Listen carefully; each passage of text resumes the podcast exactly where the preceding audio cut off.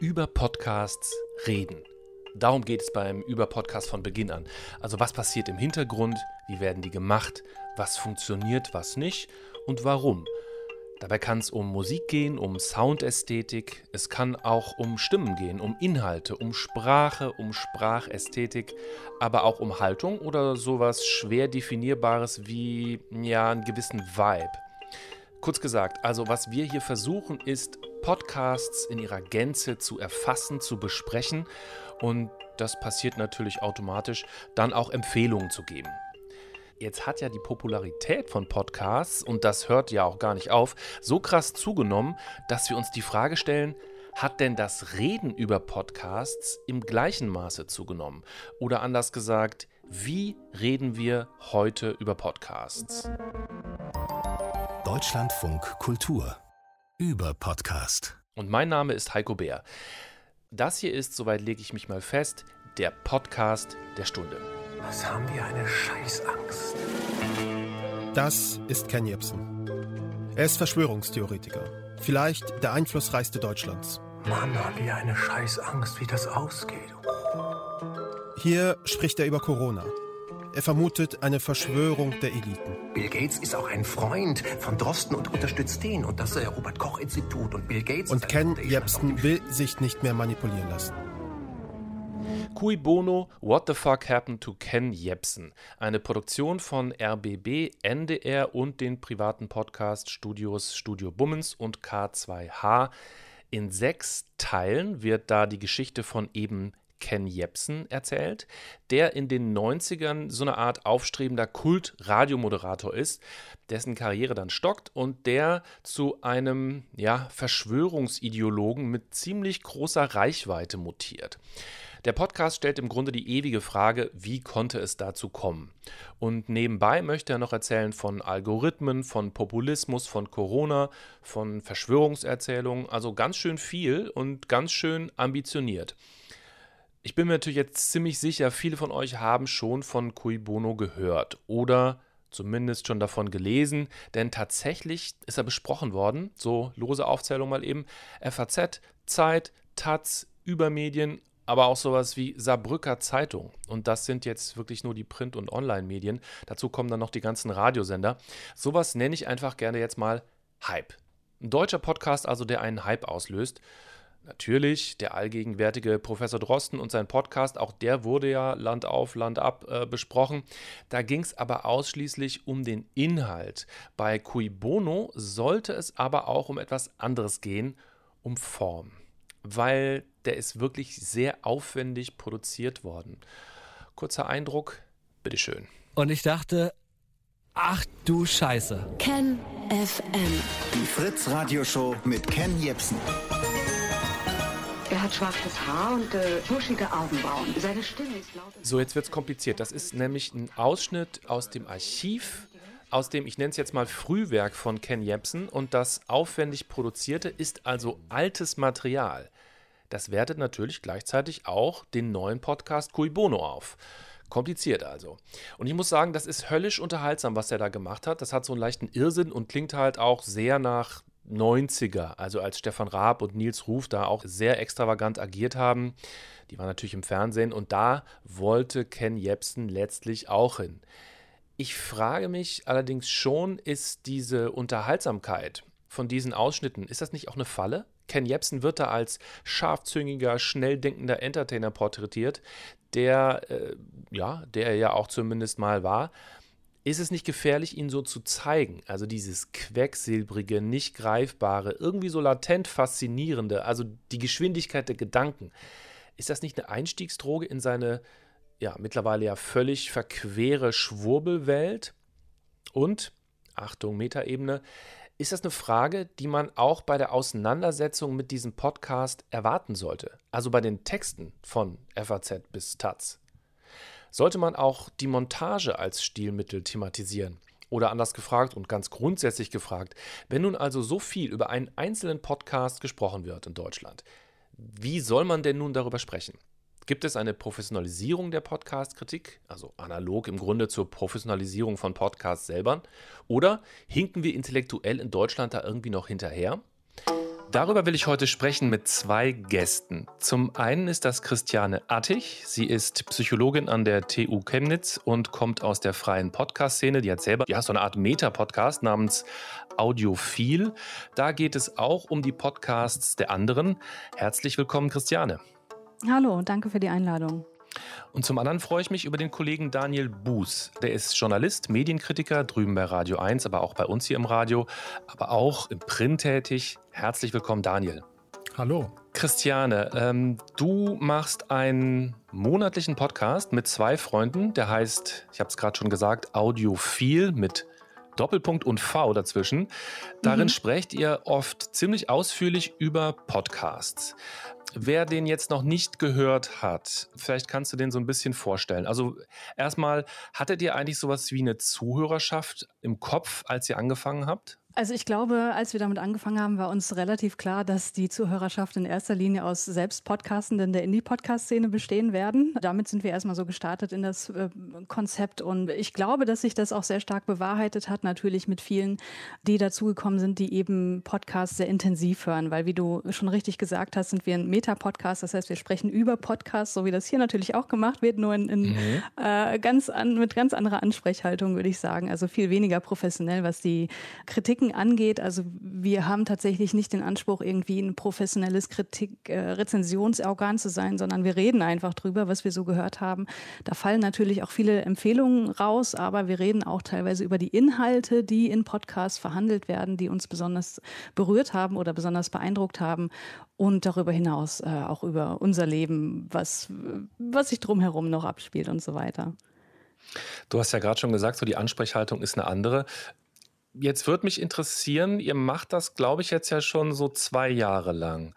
Wie hat sich das entwickelt? Also dieses Sprechen über andere Podcasts. Also gibt es vielleicht Sachen, die funktionieren und andere, die auch nicht funktionieren? Kannst du das irgendwie beschreiben? Also tatsächlich würde ich sagen, sind wir unserem ursprünglichen Konzept relativ stark, haben wir es beibehalten. Was wir am Anfang noch viel stärker gemacht haben, war, dass wir auf negative Aspekte von Podcasts eingegangen sind. Wir hatten so No-Gos, die wir besprochen haben, die uns an Podcasts super nerven, aber das hat sich dann auch irgendwann erschöpft. Ähm, wir haben am Anfang auch noch viel mehr darüber geredet, was wir deabonniert haben, was einfach der Zeit geschuldet ist, dass wir nicht mehr so viel Zeit haben und nicht mehr so viel hören. Auch durch Corona hat sich das sehr, sehr stark gewandelt und insofern gibt es auch nicht mehr so viel viel zu deabonnieren, aber ähm, diesen durchaus äh, kritischen Blick auf Podcasts und wirklich auch zu sagen, was uns daran tierisch nervt, das haben wir immer noch beibehalten.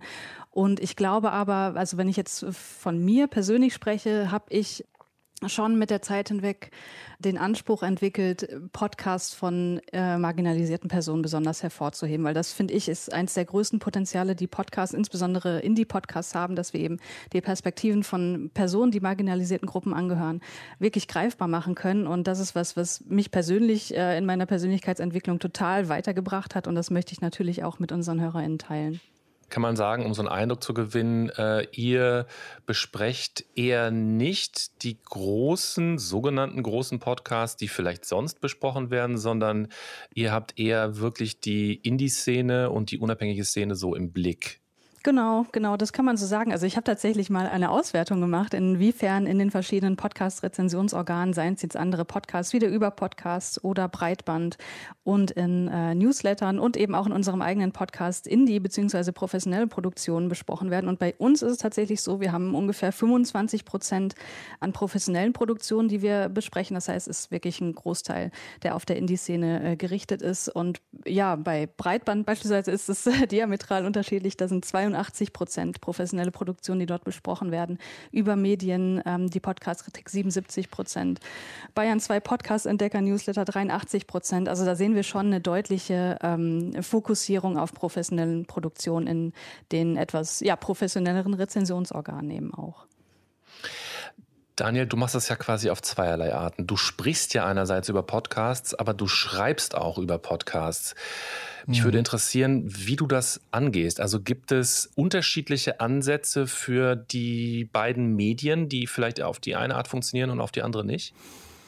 Also tatsächlich schreibe ich wenig über Podcasts, aber gelegentlich sende ich über ähm, Podcasts. Und ich würde den Eindruck auch ein bisschen teilen, der so mitschwang, als es darum ging, wie oft werden Profi-Podcasts versus Indie-Podcasts bei Breitband zum Beispiel besprochen.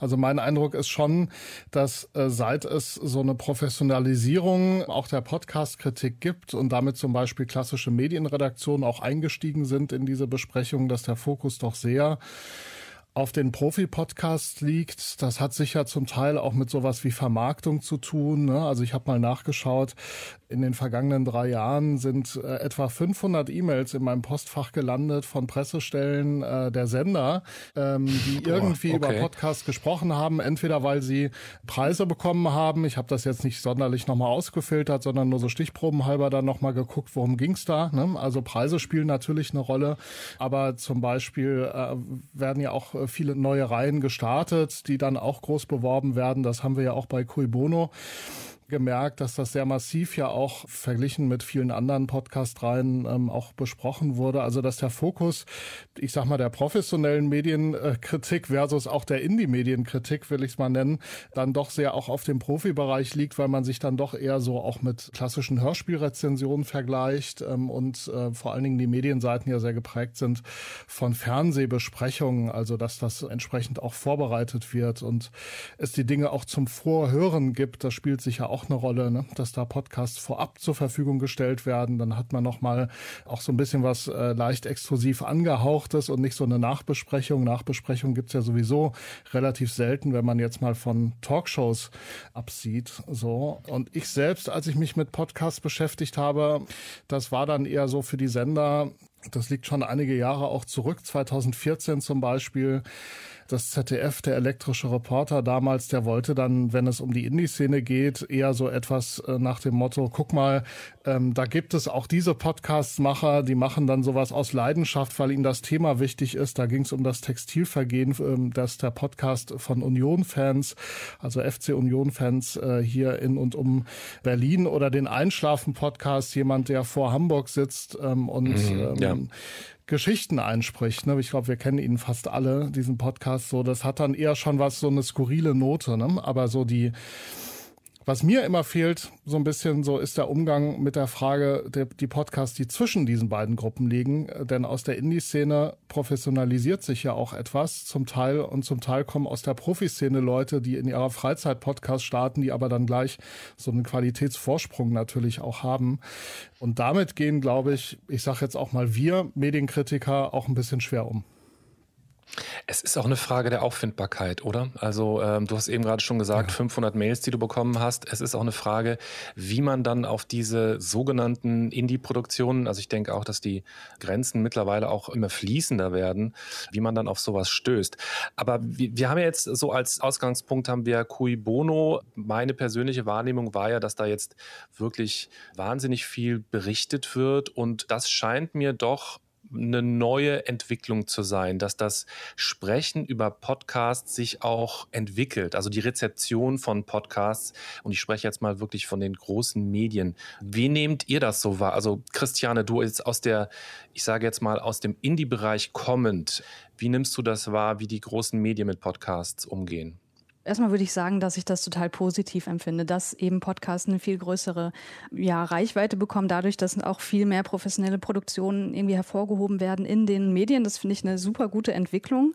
Was mich aber so ein bisschen wundert, gerade jetzt, wenn wir jetzt mal bei Cui Bono bleiben, dass das ein Format ist, bei dem die Form immer sehr, sehr stark hervorgehoben wird. Also es wird immer gesagt, Form und Inhalt gehen hier Hand in Hand und das ist so eine aufwendige Produktion oder für deutsche Podcast-Formate außergewöhnlich aufwendige Montageverfahren, wie Daniel Daniel Hornhoff in der Zeit schrieb. Und ich dachte, hm, äh, Finde ich ein bisschen komisch, dass das so hervorgehoben wird, weil jeder, der mal irgendwie aufwendigere Feature-Formate aus den Radios wie SWR 2 BR oder auch DLF Kultur gehört hat, der wird merken, dass das jetzt nichts wahnsinnig äh, Revolutionäres ist, was der Cui Bono Podcast macht, nur eben in Podcast-Form. Und tatsächlich, jetzt mit meiner Brille der Indie-Podcast-Szene, ist es natürlich immer ein bisschen schade, wenn man merkt, okay, das ist jetzt ein Podcast, der wird in so vielen Rezensionsorganen besprochen. Warum werden andere Podcasts wie beispielsweise das Denkangebot von Katharina Nokun, der sowohl inhaltlich, aber auch formell äh, schon viel mit Cui Bono zu tun hat, äh, indem sich die Moderatorin eben auch im Feature-Format mit aktuellen politischen und insbesondere auch netzpolitischen Themen auseinandersetzt, wie beispielsweise auch der QAnon-Bewegung und so weiter weiter. Insofern hat man eine gewisse inhaltliche Parallele auch, die aber völlig untergehen. Und das finde ich so, so schade, weil das ist, ähm, also was das Produktionsniveau angeht, dafür, dass sie es als Ein-Frau-Show betreibt, völlig herausragend und auch was die thematische Tiefe angeht. Und das ist dann natürlich immer was, wo ich denke, okay, da blutet mein Herz schon ein bisschen, wenn ich merke, okay, das hätte es genauso verdient, genauso besprochen zu werden, aber es geschieht halt nicht.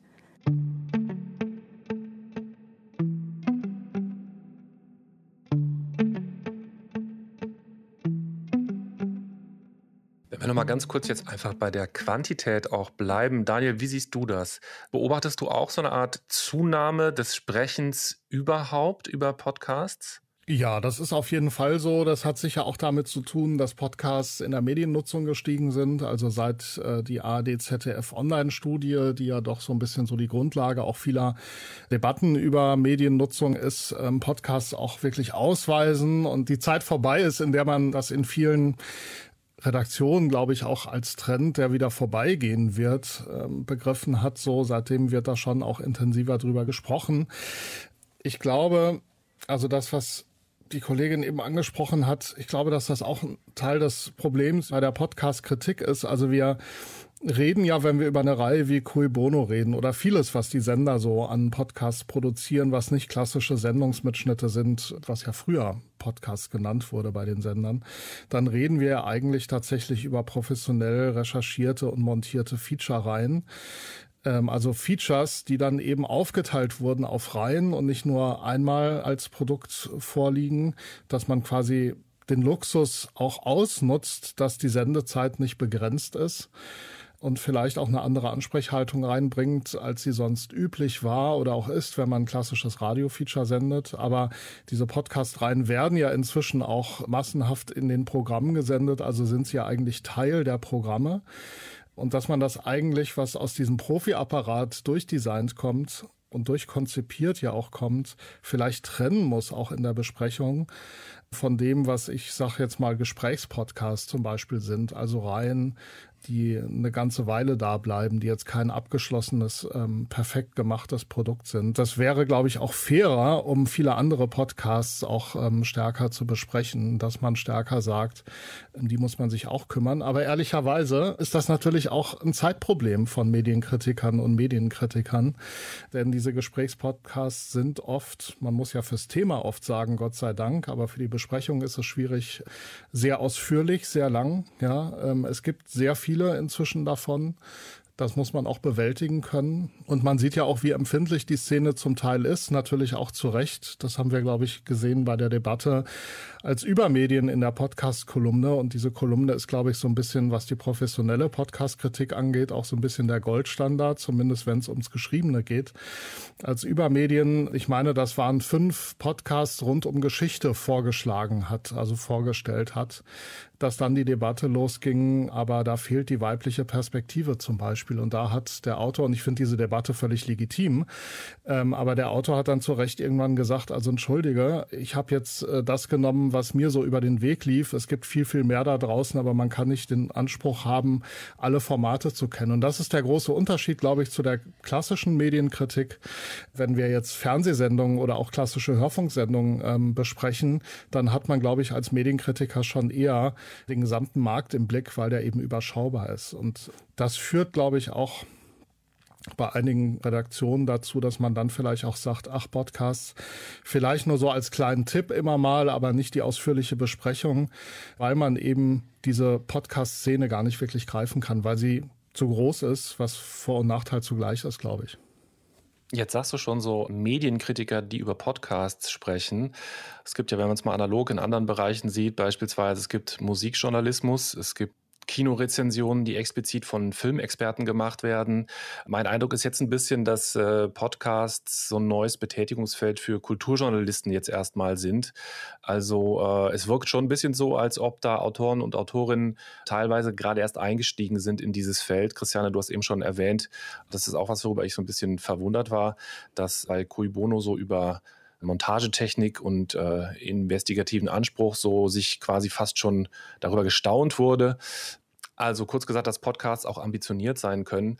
Es gibt ja das wissen wir ja alle hier, im Audiobereich schon eine sehr lange Geschichte, auch in Deutschland, was Features angeht, im, was Radio angeht.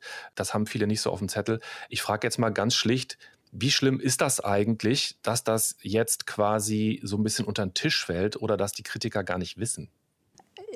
Ich würde mal in Frage stellen, ob die KritikerInnen das nicht wissen oder ähm, da mit einer anderen Brille rangehen, weil ich habe mir jetzt ja, wie ich gerade schon mal angedeutet habe, die verschiedenen Rezensionskanäle, die wir so haben, jetzt von diesen großen wie die Zeit, die jetzt halt hinzukommen, äh, mal abgesehen, äh, mal angeschaut. Und tatsächlich ist es ja so, dass man immer wieder auf dieselben Namen trifft, ne? Also die ihre Sache halt auch wirklich gut machen.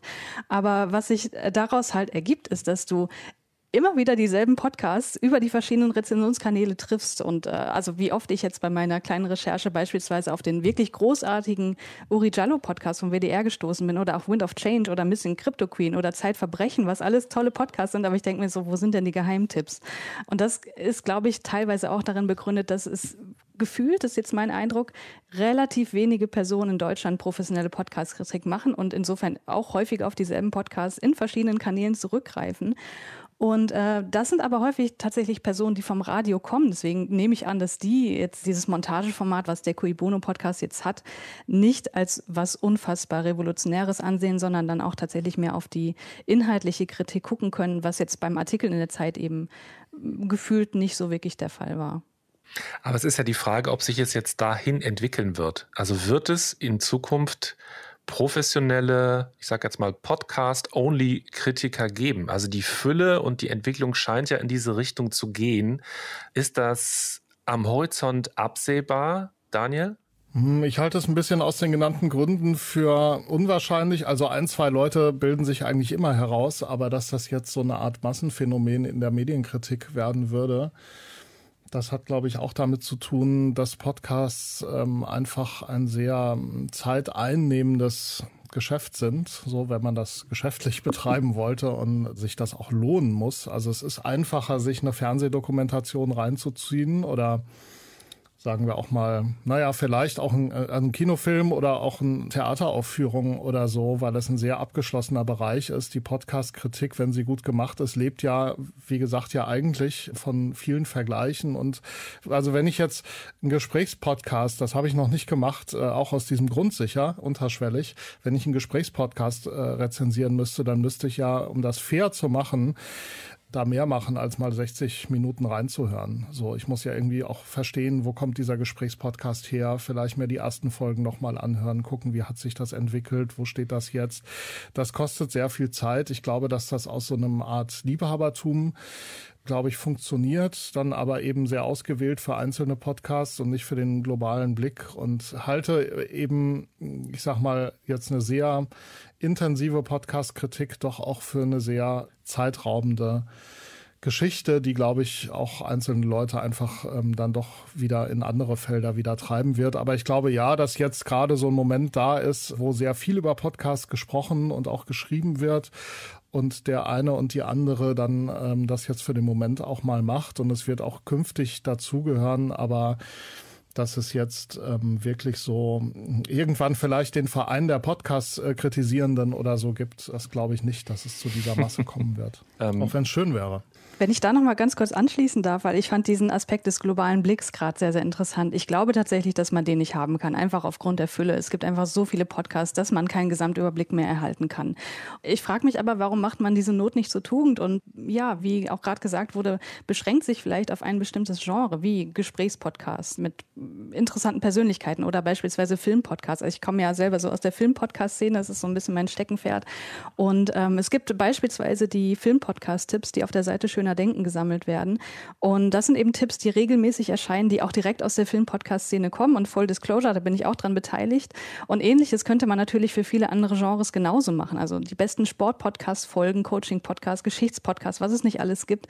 Und diese themenspezifischen Rezensionssammlungen, die gibt es ja auch immer wieder, wie beispielsweise gerade diese Übermedienkolumne, die schon erwähnt wurde, oder auch bei den Podcast-Entdeckern. Aber das sind halt immer nur so Einzelbetrachtungen. Also diese zeitlich überdauernden, themenspezifischen Podcast-Kritikformate gibt es bisher nur ganz selten. Und ich glaube, das ist nochmal ein riesengroßes Feld mit ganz viel Potenzial, weil wir ja einfach auch die, ähm, ja, die Infrastruktur dafür haben, um sowas zu pflegen. Also mit Kuration über feed.de beispielsweise, was eine ganz, ganz tolle Möglichkeit ist, Podcasts oder Podcast-Folgen zusammenzustellen und sogar abonnierbar zu machen, was ähm, wir bei Audiophil beispielsweise auch nutzen. Also die Podcasts, die wir empfehlen, packen wir in eine Podcast-Kuration, die man abonnieren kann, sodass man automatisch in den Podcatcher die rezensierten Podcasts reingespült bekommt. Und das sind, glaube ich, so Sachen, das, das kann man noch so weit ausbauen oder auch so Seiten wie wissenschaftspodcast.de, was eine kuratierte Plattform von Wissens- und Wissenschaftspodcasts ist. Das heißt, es werden auch nur solche Podcasts gefeatured, die den Ansprüchen des Kurationsteams genügen. Und ich glaube, von solchen ja themenspezifischen Podcast-Rezensionskanälen brauchen wir noch mehr. Vielleicht, um es ein bisschen praktisch auch zu machen. Also ich bin ja nicht für eine Medienredaktion verantwortlich, bin ja freier Autor. So, aber wenn ich mir jetzt vorstellen würde, ähm, meine Aufgabe wäre es, Podcast-Kritik auch weiter zu professionalisieren und auszubauen, um den globaleren Blick zumindest für ein Genre herzustellen, könnte es ja auch ein Weg sein, sich Leute aus den eigentlichen Ressorts zu suchen und sie damit zu beauftragen, die Podcast-Szene vielleicht mal einen Monat auch gezielt im Blick zu haben, weil sie natürlich die inhaltliche Bewertung auch mitbringen als Fähigkeit. Also ich sage jetzt mal, warum nicht der Politikjournalist oder die Politikjournalistin diese Szene einmal beobachten? Also man kann ja auch helfen, eine Liste zusammenzustellen an Podcasts so und dann muss sich da jemand tatsächlich mal einfach sehr intensiv mit beschäftigen für einen Moment. Das halte ich zumindest für ähm, logischer, als dass es dann den oder die Einzelnen gibt, die das dann sozusagen ihr gesamtes ähm, Berufsjahr hinweg machen. Also, aber das bedingt natürlich einen großen Aufwand und auch eine Bereitschaft in anderen Ressorts. Und ob die immer da ist, äh, weiß ich ehrlich gesagt auch nicht. Wenn wir jetzt mal davon ausgehen, dass diese Bereitschaft da ist und dem Beispiel jetzt mal folgen, dass also die Politikredaktion die besten Politikpodcasts der Zeit zusammenstellt, dann wäre das ja eine Zusammenstellung, die eher weniger auf äh, Soundästhetik setzt, sondern eher auf Inhalte. Würde mich ja interessieren, ähm, was ist es denn, wonach wir in Podcasts auswählen? Was sind die Kriterien?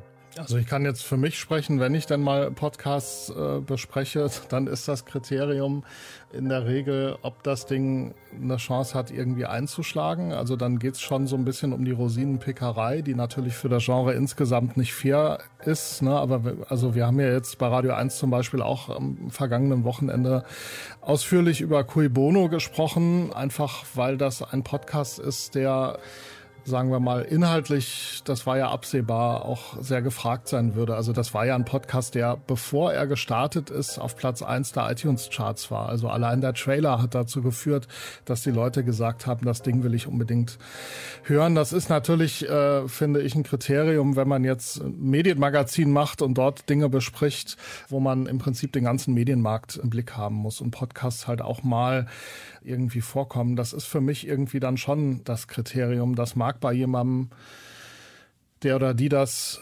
sehr intensiv betreibt, mit der Podcast-Kritik natürlich ganz anders sein, hoffentlich. Christiane, ich glaube, da bist du angesprochen. Du hast ja eben schon gesagt, ähm, ihr sprecht darüber, was euch gefällt. Aber um jetzt mal direkt bei dir zu bleiben, also kannst du das so klar für dich so auseinanderkriegen? Was sind so Kriterien, was dich anspricht, was für dich funktioniert und was nicht? Also zunächst mal, glaube ich, müssen wir unterscheiden, bewerten wir irgendwie die Audioqualität oder bewerten wir den Inhalt. Und wir machen schon durchaus beides bei Audiophil. Aber ähm, ich habe gemerkt über die Zeit hinweg, dass die Audioqualität mir immer egaler wird. Also man muss einfach diesen unterschiedlichen Produktionsaufwand im Hinterkopf behalten, wenn wir professionelle Podcasts und Indie-Podcasts ähm, irgendwie miteinander vergleichen wollen oder überhaupt zusammen besprechen wollen, weil die unterschiedlichen finanziellen und zeitlichen Ressourcen und natürlich auch die unterschiedliche Expertise der Produzierenden in Bezug auf die Audioproduktion ist einfach was, was man nicht wegdiskutieren kann. Deswegen bin ich, was die Audioqualität angeht, bei Indie-Podcasts sehr viel gnädiger geworden, bei der inhaltlichen Qualität jedoch strenger. Also ähm, ich finde, es muss ein gewisser Mindeststandard erfüllt erfüllt sein, damit es auditiv jetzt nicht unangenehm wird. Aber wenn der erfüllt wird und der Podcast inhaltlich überzeugt, dann spreche ich auch eine Empfehlung aus. Und die Kritik an der Audioqualität kann man ja auch positiv formulieren. Also das ist auch so ein bisschen unser Ansatz, dass wir sagen, okay, wir haben hier äh, meinen Podcast-Kollegen Joscha, der ist professioneller Audioproduzent. Wenn ihr irgendwie Hilfe haben wollt, was ihr besser machen könnt, dann meldet euch doch einfach. Und was die inhaltliche Kritik angeht, also da ist wirklich ein Faktor, ähm, und das will ich jetzt nochmal betonen, das ist super subjektiv. Ich glaube sowieso nicht an objektive Kritik, aber das ist ein anderes Thema.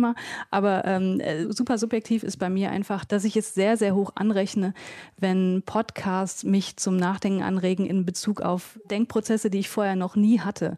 Und das können eben äh, Podcasts von Personen aus marginalisierten Gruppen ganz besonders gut. Und ne, deren Perspektive auf die Welt und die Erfahrungen, die finde ich so hörenswert und die können so viel bewirken, sodass, wenn ich dann irgendwie nochmal darauf zurückkommen muss, wie die Audioqualität in diesem Podcast XY ist, kommt mir das oftmals sehr fehl am Platz vor.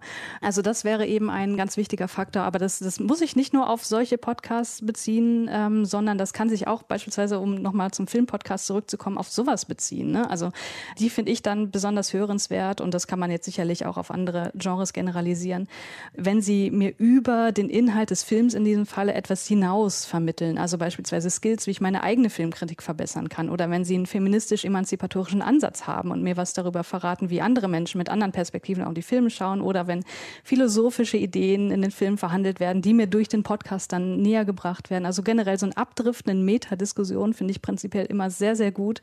Und das ist natürlich was, es entsteht oft im Affekt, äh, ne, im Gespräch, was man dann in diesen professionellen Produktionen einfach nicht so richtig findet, was ähm, ja, jetzt keine Kritik sein soll, es ist einfach so. Ne? Und das sind aber so Faktoren, die für mich ganz besonders ja, wichtig sind bei der Kritik. Ein Text, über den wir jetzt eben auch schon gesprochen haben, das ist der Text von Professor Hornuff aus der Zeit. Der ist ja Kulturwissenschaftler und äh, Professor für Theorie und Praxis der Gestaltung aus Kassel. Der hat natürlich einen anderen Ansatz, über Podcasts zu schreiben. Ich habe mir mal, äh, ich sag mal, die Mühe gemacht, auch in die Kommentare zu schauen, was da bei Zeit Online so drüber äh, wieder diskutiert wird. Und es geht tatsächlich eigentlich ausschließlich um Inhalt. Es geht ihm gar nicht um die Form. Was ich schon erstaunlich fand, gerade bei einem Podcast, der so sehr auch über die Form funktioniert. Also irgendwie würde das ja bedeuten, dass die Form schlicht ein bisschen in den Hintergrund tritt. Würdet ihr sagen, das ist eine gute Entwicklung in der Rezeption? Generell würde ich das, wie glaube ich gerade das auch rauskam, äh, schon befürworten, dass die Form hier nicht das erste Kriterium sein sollte, zumal, wie ja auch gesagt wurde, wir das aus Audio-Features schon kennen, dass sowas durchaus möglich ist und dass das jetzt in den Podcast rüberschwappt. Es ist einfach eine ganz natürliche Entwicklung. Und ähm, ich persönlich würde immer sagen, Inhalt kommt vor der Form. Das geht mir genauso. Das ist ja auch, wenn in aller Regel so, wenn jetzt, ich sage jetzt mal Dokumentationen oder so besprochen werden, redet man ja eigentlich über den Inhalt. Also ähm, wer wurde da am Ende vor die Kamera geholt? Was haben die Leute gesagt? Was ist das Rechercheergebnis? Und bei Cui Bono, also der ist natürlich hervorragend äh, produziert, aber da ist ja mit äh, grob gesagt 80.000 Euro auch einfach wahnsinnig viel Geld reingesteckt worden, muss man ja sagen. Da muss man ja fast über die Form äh, oder die Produktionsweise, sagen wir jetzt mal, die Qualität kaum reden, weil da einfach sehr viel Ressourcen, Energie reingeflossen sind. Bei Cui Bono zum Beispiel ist das, glaube ich, äh, liegt das einfach auf der Hand, dass man sehr über den Inhalt auch diskutiert. Kann man sowas machen ohne Ken Jebsen? Und ist das überhaupt angebracht, äh, ihn so groß zu ziehen? Das hat ja auch Hornoff äh, letztlich die Frage nochmal aufgeworfen, so, ne, ob man damit nicht eigentlich dieses Phänomen Jepsen nochmal eine Bühne bietet. Ich glaube, dass da äh, das große Interesse auch einfach daherkam. Also man muss ja von einem überwältigenden Interesse bei diesem Podcast tatsächlich reden.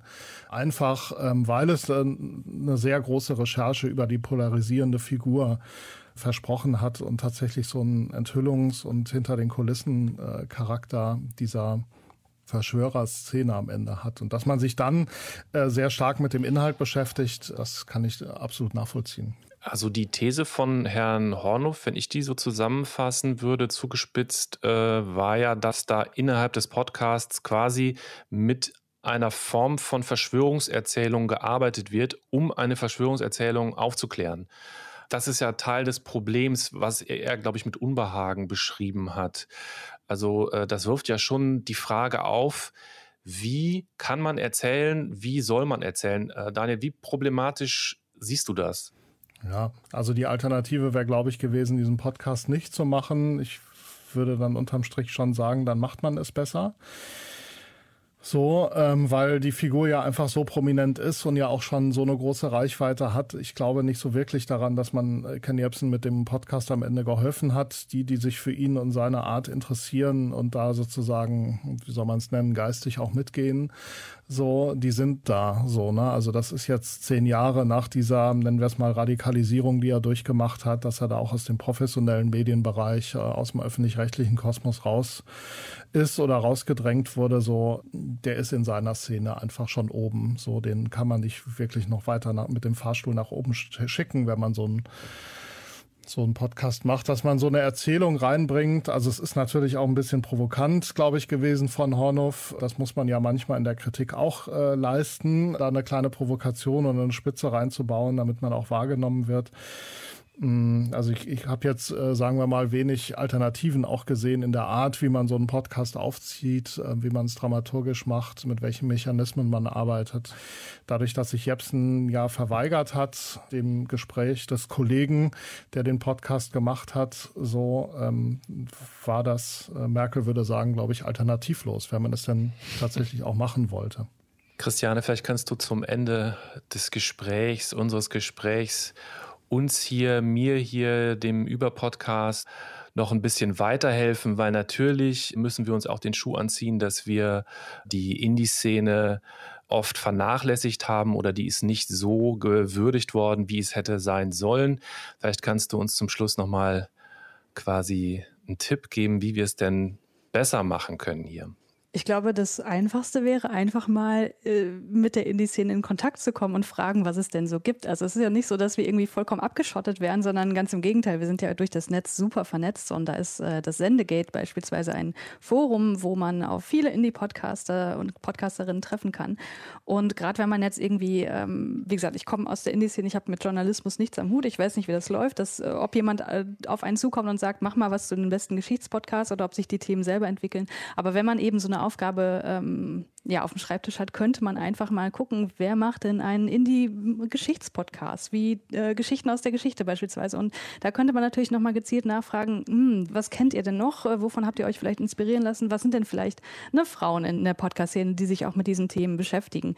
Also ich glaube, dass es generell eine Vernetzung einfach nur gewinnbringend sein kann und dass da keiner äh, irgendwie sagen würde, naja gut, dann machen wir jetzt aber eure Arbeit, das ist doch Quatsch. Nee, das glaube ich ganz und gar nicht, weil die Indie-Podcast-Szene, so wie ich sie auch kennengelernt habe, ist gekennzeichnet durch eine enorm große Hilfsbereitschaft und Interesse an gegenseitiger Vernetzung und so. Und wir können ja alle nur voneinander lernen und uns auch verbessern. Also ich glaube auch, dass die ähm, dass die professionellen Produktionen durchaus, was die Form beispielsweise auch angeht, von der Indie-Podcast-Szene was lernen kann, weil es wird ja immer gesagt, beispielsweise, dass Podcasts so ein nahes Medium äh, sind, also man gelangt da irgendwie in parasoziale Beziehungen mit den Podcastenden und so weiter. Und ich glaube, dass das etwas ist, was äh, enormes Potenzial hat, um Botschaften rüberzubringen, was aber Indie-Podcasts viel, viel besser machen als professionelle Podcasts, weil sie eben so unperfekt sind. Also, ne, also diese Ams, die nicht immer rausgeschnitten werden, die ja auch Denkprozesse ab abbilden oder dass die Podcastenden persönliche Erfahrung teilen und Emotionen. Das sind alles so Sachen, die bleiben bei solchen ähm, Produktionen wie Cui Bono natürlich größtenteils außen vor, wobei ich da wirklich die Ansprechhaltung des, des Hosts auch ähm, positiv hervorheben möchte, weil es eben auch nicht super perfekt ist. Das finde ich super gefällt mir sehr, sehr gut. Und ich glaube, dass diese Aspekte von unabhängig produzierten Podcasts die Profi-Podcasts auch wiederum befruchten können. Und wenn das sich in der Kritik dann auch widerspiegeln könnte, das, das wäre einfach sehr, sehr schön. Und ich glaube, Vernetzung ist da ein wichtiger Faktor dafür. Ich finde, das ist ein sehr schönes Schlusswort, was du gefunden hast. Wir sollten uns alle noch viel mehr die Hände reichen. Ich danke euch beiden. Ich danke meinen beiden Gästen Christiane Attich und Daniel Buß. Danke sehr gern. Sehr gerne. Das war der Überpodcast. Mein Name ist Heiko Bär. Danke an die Redaktion, also an Karina Schröder und Christine Watti. Und jetzt sage ich nur, bis zum nächsten Mal. Ciao.